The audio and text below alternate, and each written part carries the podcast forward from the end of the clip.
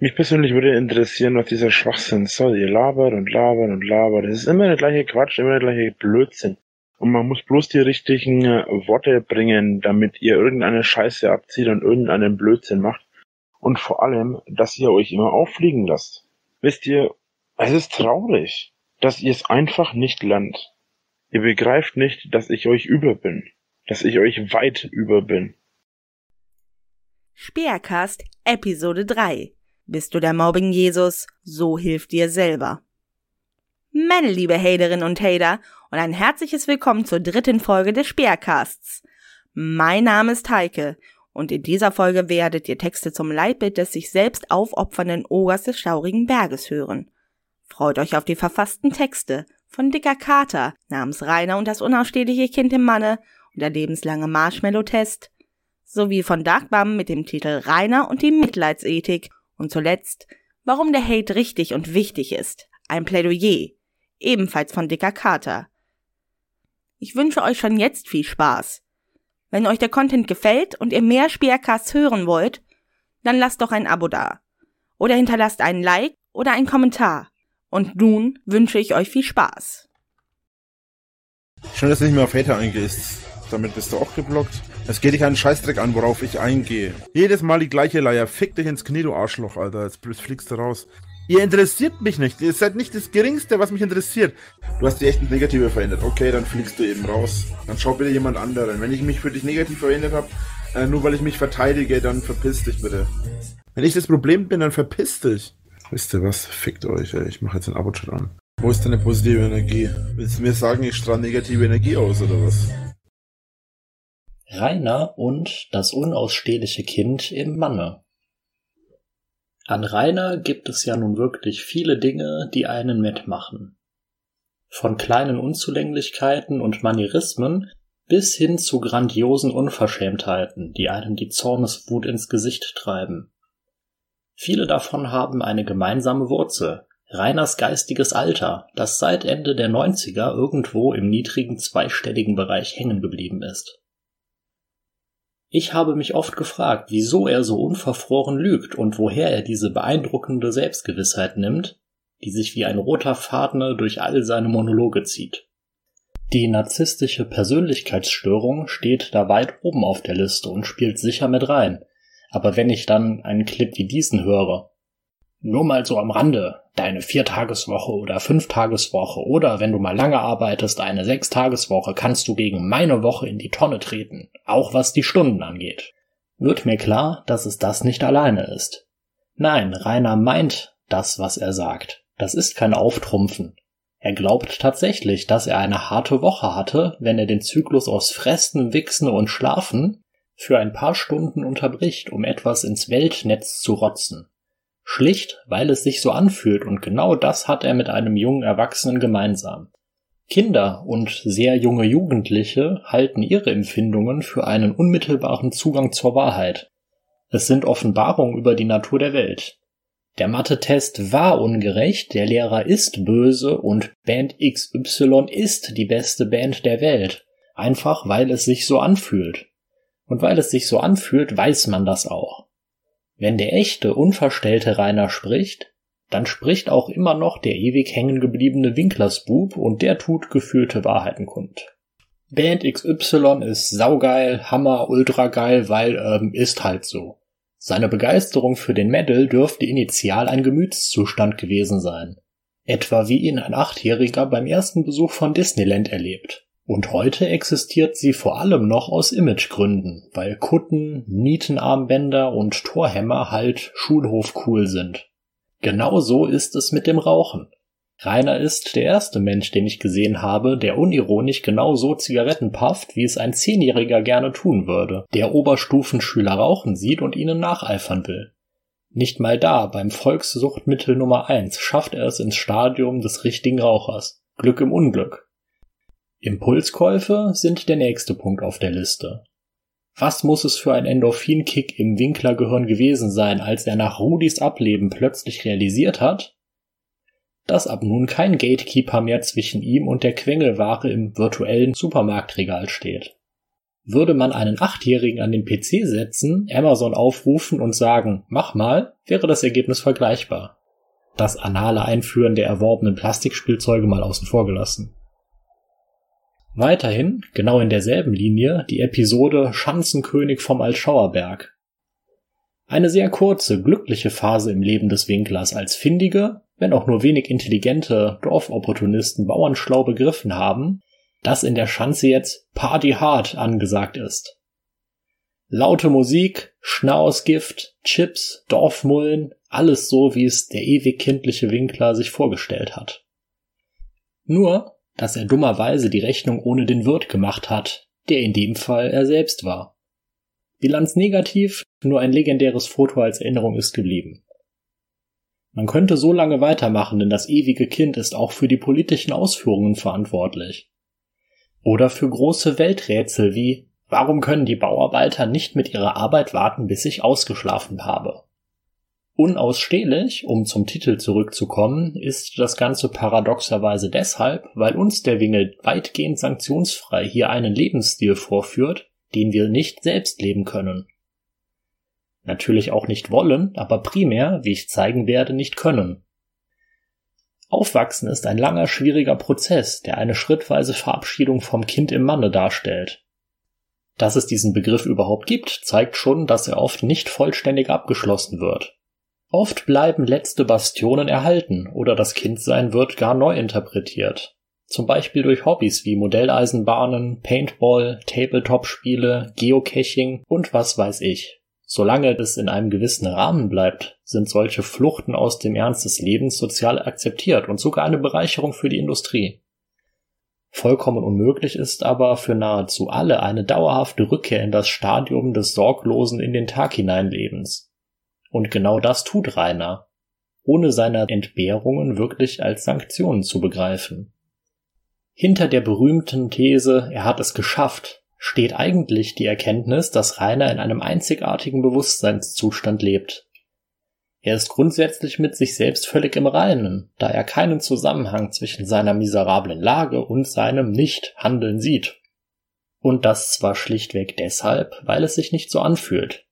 Im Unrecht sind immer die anderen. Rainer und der lebenslange Marshmallow-Test. Der Marshmallow-Test gehört, wenn auch nicht ganz unumstritten, zu den bekanntesten psychologischen Experimenten der letzten paar Jahrzehnte.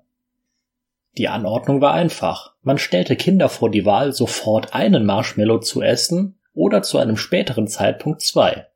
Auf die Probe gestellt wurde also die persönliche Impulskontrolle.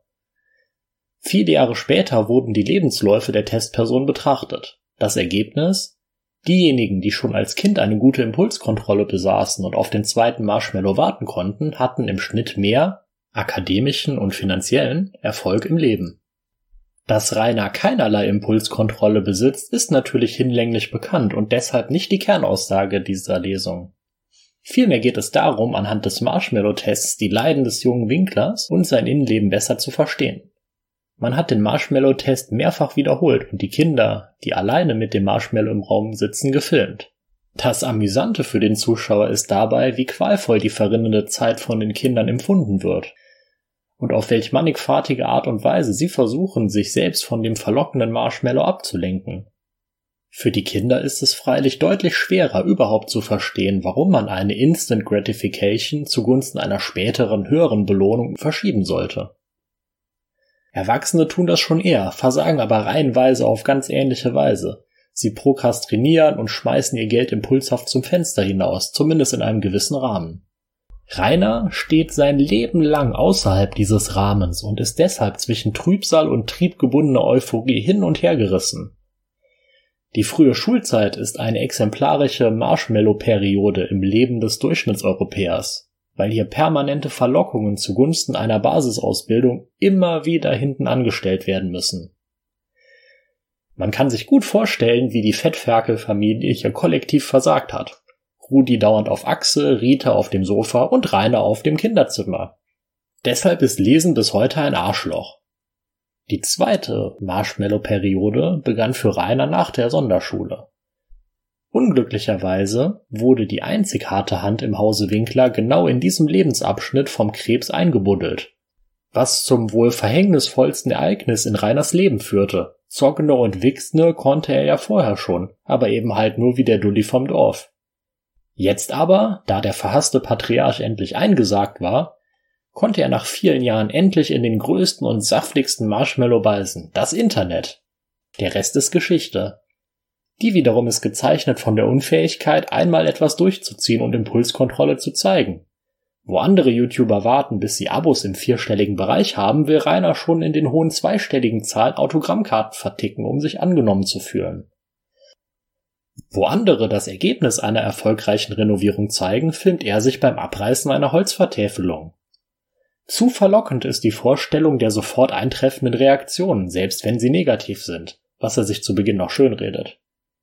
Die dritte und letzte Marshmallow-Periode ging mit Ruinas Finanzruin einher. Auf verschiedenen Kanälen wurden wir jahrelang Zeuge, wie erbettetes Geld praktisch in Echtzeit in Kinderspielzeuge, Plastelurans und Billigfraß umgesetzt werden. So stark ist das Marshmallow-Problem, dass der Kindskopf Kaspar sich nicht einmal einen anständigen Fertig-PC geleistet hat, sondern nur eine Ansammlung zahlloser, am Ende des Tages wertloser Spontankäufe, deren Wert kumuliert wahrscheinlich für ein 6000 Alienware-PC gereicht hätte. Was macht eigentlich die Popcornmaschine? Damit ist es nun erstmal vorbei. Sicher ist aber, am Verhalten ändert sich nichts, nur die Erscheinungsformen ändern sich. Ironischerweise stehen am Ende von Rainers verhängnisvoller Marshmallow-Geschichte praktisch reale Marshmallows, billiger Zuckerfraß. Da leuchten die Schweinsäuglein nach wie vor. Und natürlich Wichsner. Die Amplitude zwischen Marshmallow-Erwartung und Gratifikation wird allerdings immer kürzer und der Kreislauf monotoner. Daher mein Fazit, ein depressiver Rainer mit noch viel, viel mehr Übergewicht und Ansätze von selbstverletzendem Verhalten in 2020 eine realistische Option. Es geht doch gar nicht darum, ob das ein gefährlicher Eingriff in den Straßenverkehr gewesen sein soll oder sonst was. Es geht Rainer, du hattest kein Recht dazu, das zu tun. Verstehst du das? Es haben auch Leute kein Recht, vor meiner Haustür zu stehen. Rainer und die Mitleidsethik. In den vergangenen Jahren hat man sich, insbesondere in den Livestreams oder den Teamspeak-Monologen, immer wieder anhören dürfen, wie sehr unser Fettkloß leidet. Natürlich nicht körperlich, unter seiner krankhaften Fettleibigkeit. Schließlich macht er doch Sport, den er als Bodybuilder natürlich nicht nötig hat. Auch nicht psychisch, unter seiner fortschreitenden Vereinsamung oder der Verwahrlosung seiner Wohnräume.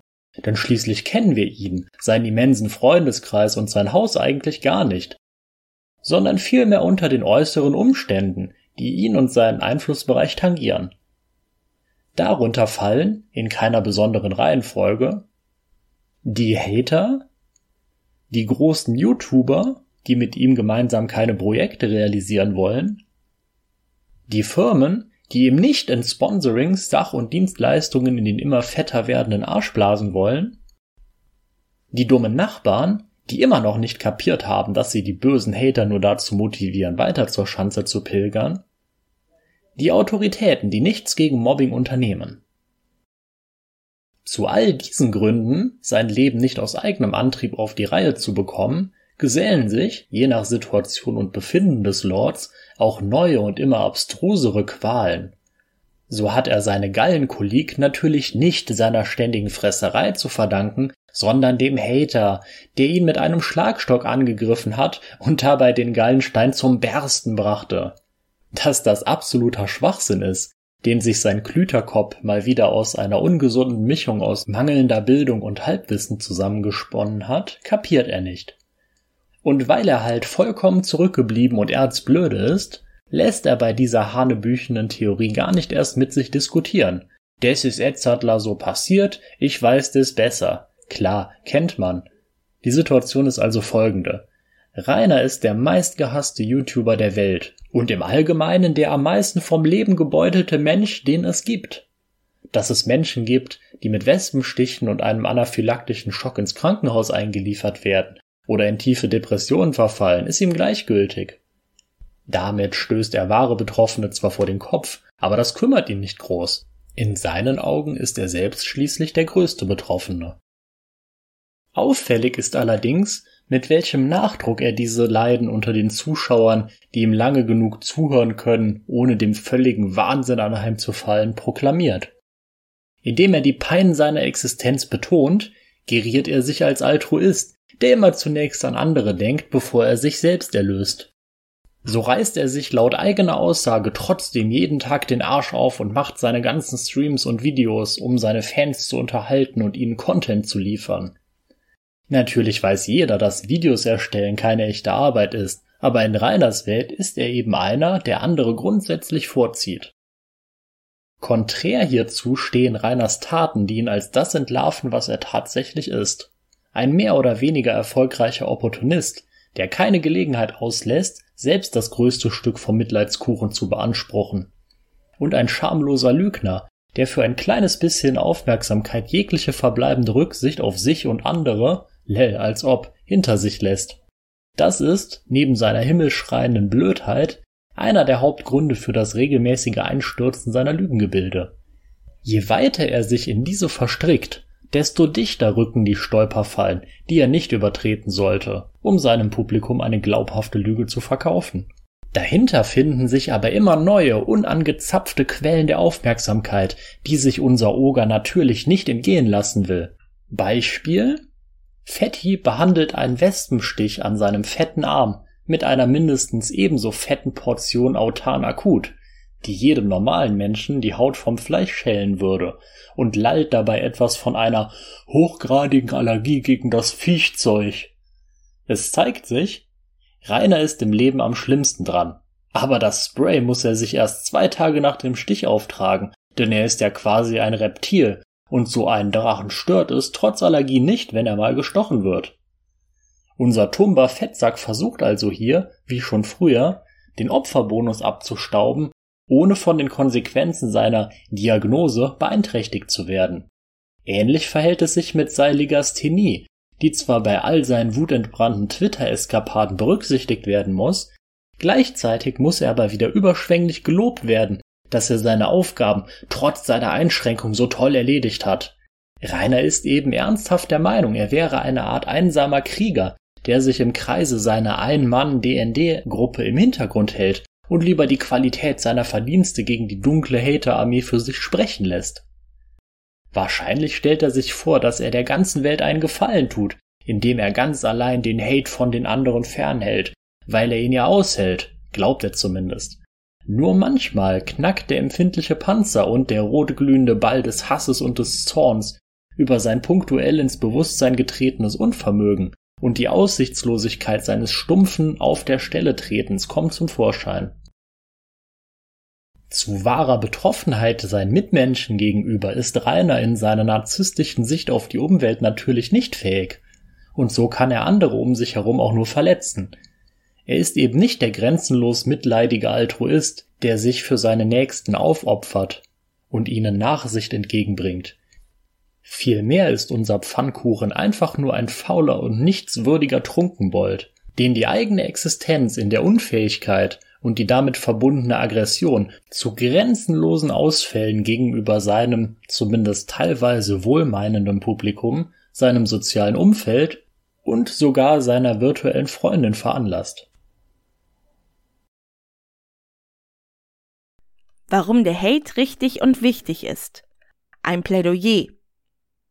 Fast so unerträglich wie der Butterberg selbst sind im Drachengame diese Randgestalten, die ohne den Hauch einer Ahnung mit selbstgewissem Tonfall verkünden, dass der Hater ganz furchtbar sei. Dieser Hass im Internet, das geht ja gar nicht. Man findet das häufig in den Kommentaren unter den Hater-Videos, aber sogar im öffentlich-rechtlichen Fernsehen, wo sich ein gewisser Presseausweisträger zur moralischen Instanz ausschwingt und verkündet, wie furchtbar der Winklersbub gemobbt wird. Und übrigens steht er gerade an Rudis Grab. Ohne Schaufel in der Hand allerdings, das hat ihm die Regie gerade noch ausreden können. Was ist der Unterschied zwischen einem Dennis Leifitz und einem Bettler? Der Bettler nimmt mein Geld auch sehr gerne, aber will mir dann nicht erzählen, wie die Welt funktioniert. Aber ich schweife ab. Ja, selbst in unseren etablierten Drachenforen kommt es gelegentlich vor, dass während einer Durststrecke der eine oder andere einwirft, diese oder jene Aktion sei zu weit gegangen. Bis dann Bumsti wieder mit einem neuen Knaller um die Ecke kommt. Beispielsweise mit der Aussage, er müsse praktisch rund um die Uhr arbeiten, während Normalbeschäftigte nach der Heimkehr schon das Essen von Frauchen oder Mamachen auf den Tisch gestellt bekommen. Dann kommen so Leute wie du, die nach ihrer sechs bis acht Stunden, vielleicht mal zwölf Stunden, wenn du wirklich viel arbeitest, dann nach Hause kommen, vielleicht Frauchen oder Mamichen schon irgendwie was zu futtern gemacht hat, was ich nämlich nebenbei auch noch selber machen muss, weil ich kein Frauchen habe. Dass Rainer weder das eine oder andere im Haus hat, ist dann ein schwacher Trost.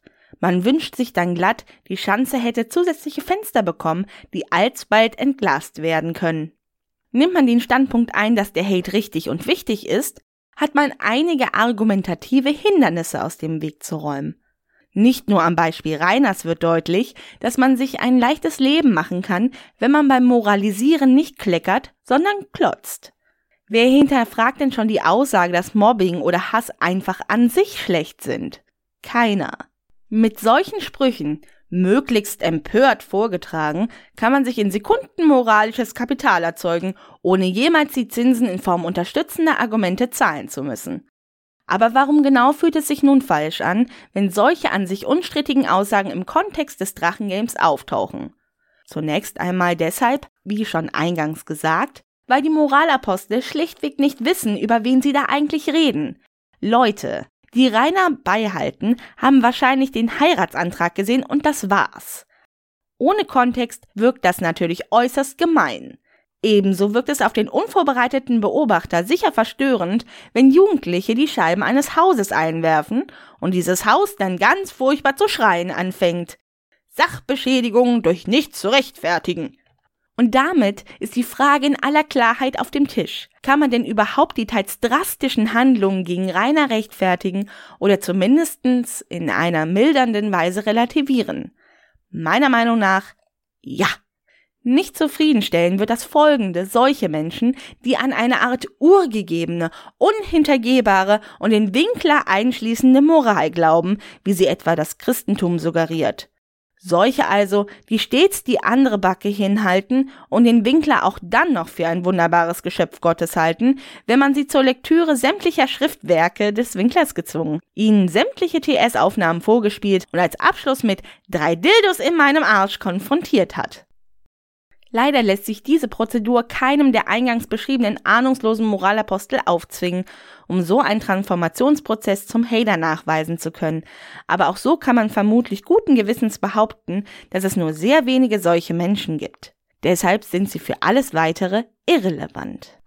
Der Trugschluss, auf dem die Aussage gründet, niemand habe das verdient, was dem Winkler geschieht, besteht in der Annahme, dass die praktisch gelebte Moral absolut unveränderlich sei. Dieser Idee zufolge ist das Verhältnis von richtig und falsch zu den Handlungen des Einzelnen unabänderlich und nicht daran geknüpft, wie der Einzelne über die Zeit hinweg handelt. Als maßgebende Vorstellung, etwa bei der Grundlegung von Gesetzen, mag diese Annahme attraktiv erscheinen, aber selbst die Realität unserer Gesetzgebung ignoriert sie über weite Strecken. Wie das Gesetz die Verstöße gegen das Gesollte sanktioniert, hängt sehr wohl mit der eigenen Handlungsgeschichte und den Lebensumständen zusammen. Das Gesetz kennt mildernde Umstände und Staffelungen, die Wiederholungstäter überproportional hart strafen. Damit kommen wir wieder zum Winkler zurück und gleichzeitig zu einem zweiten Aspekt der Begründung. Nicht nur, dass der Winkler all seine Missetaten wieder und wieder begeht, also andauernd lügt, die Nachbarschaft belästigt, körperlich gewalttätig wird und die gesetzliche Auflagen zu seinem YouTuber-Dasein geflissentlich ignoriert. Nein, er versteht das Gesetz. In einem weiteren Sinne auch die Moral als etwas, das nur zu seinem persönlichen Schutz existiert. Die Penea hat gefälligst am Altschauerberg spalier zu stehen, aber wegzusehen, wenn er auflauert und zuschlägt. Das Mitleid hat ihm nur so zuzufließen, wenn er von seinen früheren Suizidwünschen erzählt, Verzeihung, daher lügt. Aber wenn er anderen den Selbstmord nahelegt, dann ist das natürlich berechtigt. Wenn seine Kanäle gestrikt werden, ist das furchtbar ungerecht. Aber Hater-Content hat YouTube natürlich ungefragt zu löschen. Ewig könnte man weitermachen. Die Doppelmoral steckt so tief im Winkler wie Tag ein, Tag aus der Plasteluan. Kurzum, Bums die hat. natürlich ohne das in seinem strunzdummen Knallkopf zu realisieren, den Gesellschaftsvertrag aufgekündigt. Was heißt das? Worin besteht so ein Vertrag? Große Denker von Hobbes über Kant bis Rawls haben zu dieser Idee beigetragen. Wenn sich jeder, sehr frei mit Hobbes gesprochen, wie ein Winkler benehmen würde, wäre die Welt ein einziger Altschauerberg, ein einziger Trümmerhaufen, zusammengehalten von schimmeligen Tapeten und Metalpostern, immer am Rand des Untergangs. Ein wenig wünschenswerter Zustand. Deshalb ist es ein Gebot der Vernunft, sich wechselseitig auf die Einhaltung gewisser Spielregeln zu einigen, wie etwa niemanden zu töten, Grundstücksgrenzen nicht frei zu erfinden und nicht fremden Damen ungefragt Bilder zu übersenden, auf denen sich mit der Zoom-Funktion so etwas wie ein Gliedstummel erkennen lässt. Die Idee dieses Vertrags beinhaltet, dass die Geltung moralischer Normen auf wechselseitigen Ansprüchen beruht und nicht auf irgendeinem seltsamen, wenig greifbaren Konstrukt einer für allen gleichen gottgegebenen Moral. Der Übergang vom belustigten Beobachter zum wahrhaftigen Hater ist begleitet von der intuitiven Erkenntnis, dass sich Rainer als außerhalb der Normen unserer Gesellschaft verortet begreift und damit dem arbeitenden und gesetzestreuen Bürger in einer nicht zu übertreffenden Dreistigkeit den Mittelfinger zeigt. Weiterhin nicht nur hält er sich für selbstverständlich, dass für ihn keinerlei Regeln gelten, sondern er beansprucht überdies die Geltung genau dieser Regeln gerade dann, wenn sie ihn nützen. Kurzum, er versteht den Gesellschaftsvertrag als unilateral. Die Gesellschaft hat vor dem Winkler zu kuschen und alle ihre Organe, außer der Haut versteht sich, sei es die BLM, die Pinea oder die Gerichte, existieren alleine zur Wahrung und Durchsetzung winklerscher Interessen. Es ist nicht überraschend, dass man auf diese Haltung mit blankem Hass reagiert, da genau die gegenteilige, also das Pochen auf die wechselseitige Geltung der Pflichten und Normen die Grundlage einer guten Erziehung und damit unserer ganzen Gesellschaft ist. Damit komme ich zum zusammenfassenden Schlusspunkt meines Plädoyers. Der Hate ist deshalb richtig, weil er die logische Antwort darauf ist, den Gesellschaftsvertrag aufzukündigen. Wer dies wie der Winkler tut und nur seinen eigenen Interessen gemäß handelt und damit andere schädigt, der gibt gleichzeitig den Anspruch auf, mit Recht Schutz vor eigenen Schäden einfordern zu können sei dies durch Verweis auf Moralprinzipien, die er selbst verletzt, oder durch die Anrufung von Ordnungsinstanzen, deren Regularien er ignoriert, wenn sie ihn eingrenzen. Hier liegt nebenbei bemerkt der Unterschied zu einem Einsiedler, der vielleicht rechtswidrig in einer Höhle lebt, gelegentlich ein wenig Gemüse containert, aber gleichzeitig nichts von der Gesellschaft einfordert und nicht ihre Strukturen belastet oder gar schädigt. Wie Rainer W. Punkt. Der Hate ist überdies wichtig, weil er reichweitenstark und mit einer beeindruckenden Signalwirkung vorführt, welche Konsequenzen es hat, sich wie der Winkler anzumaßen, man habe einen unilateralen Anspruch auf die Geltung von Moral und Recht. Der Winkler, so unbedarft und dumm er auch sein mag, verkörpert das Gift, das jede Gesellschaft zu zersetzen vermag. Er trägt das Gen des Despoten in sich, für den keine Regeln gelten und für den jeder andere Mensch nur ein Mittel zum Zweck ist. Exemplarisch sei sein Umgang mit Frauen erwähnt. Eine ungefähre Idee, was er tun würde, wenn er nur könnte, geben die unzähligen Staffeln Teamspeak und Discord, wo Rainer letztendlich einen kindlichen, unbeholfenen, mit dem Wachsmalstift entworfenen Faschismus lebt, inklusive Rängen, Durchzählappellen, Sprechverboten und sogar einem virtuellen Haremszimmer. Kurzum, er hat nicht nur verdient, was er bekommt, er hat auch verdient, dass möglichst viele Leute es sehen. Früher hätte man seinesgleichen an den Pranger gebunden. Heute gibt es YouTube. Und er macht das Ganze sogar freiwillig. So widerwärtig ist sein Charakter, dass er es zweifelsfrei stellenweise sogar genießt, wenn er beispielsweise in tiefster Nacht, stockschwingend und brüllend Leute durch die Nachbarschaft treibt, weil das seinen Anime-Heldenkomplex bedient. Falls nun jemand abwinkt und auf die Unverletzlichkeit der Menschenwürde verweist, die selbstverständlich auch dem Winkler zukomme, Schön, dass dieser Einwand kommt. Denn aus ihm ergibt sich die harte Aufgabe, dafür zu argumentieren, dass ein Mensch auch dann noch Würde besitzt, wenn er aus eigener Entscheidung öffentlich gegen sich selbst ein Brettspiel für Sechsjährige spielt, Kissenwürfe der imaginären Freundin inszeniert und kläglich am Beischlaf mit einer Aufblaspuppe scheitert. Es geht warum? euch einen Scheißdreck an. Ach, da und es, ist, ach, es geht an. euch einen Scheißdreck an. Das ist nämlich mein Leben und nicht deines. Gerade hast du ihn noch verteidigt. Ja. Ja, genau. Weil ihr keine Ahnung von den Hintergründen habt. Und die Hintergründe gehen euch aber auch nichts an. Du und wurdest das, aber rechtmäßig verurteilt. Und, das, und äh, da Junge, hieß es, es nicht. Fakt, es ist Fakt, egal was war und was ist und was jemals sein wird. Wenn ich sage, es ist privat und geht euch nichts an, dann ist es so und es hat. Das ist doch scheißegal, ob du das privat das haben möchtest. Und genau deswegen seid ihr eben Hater.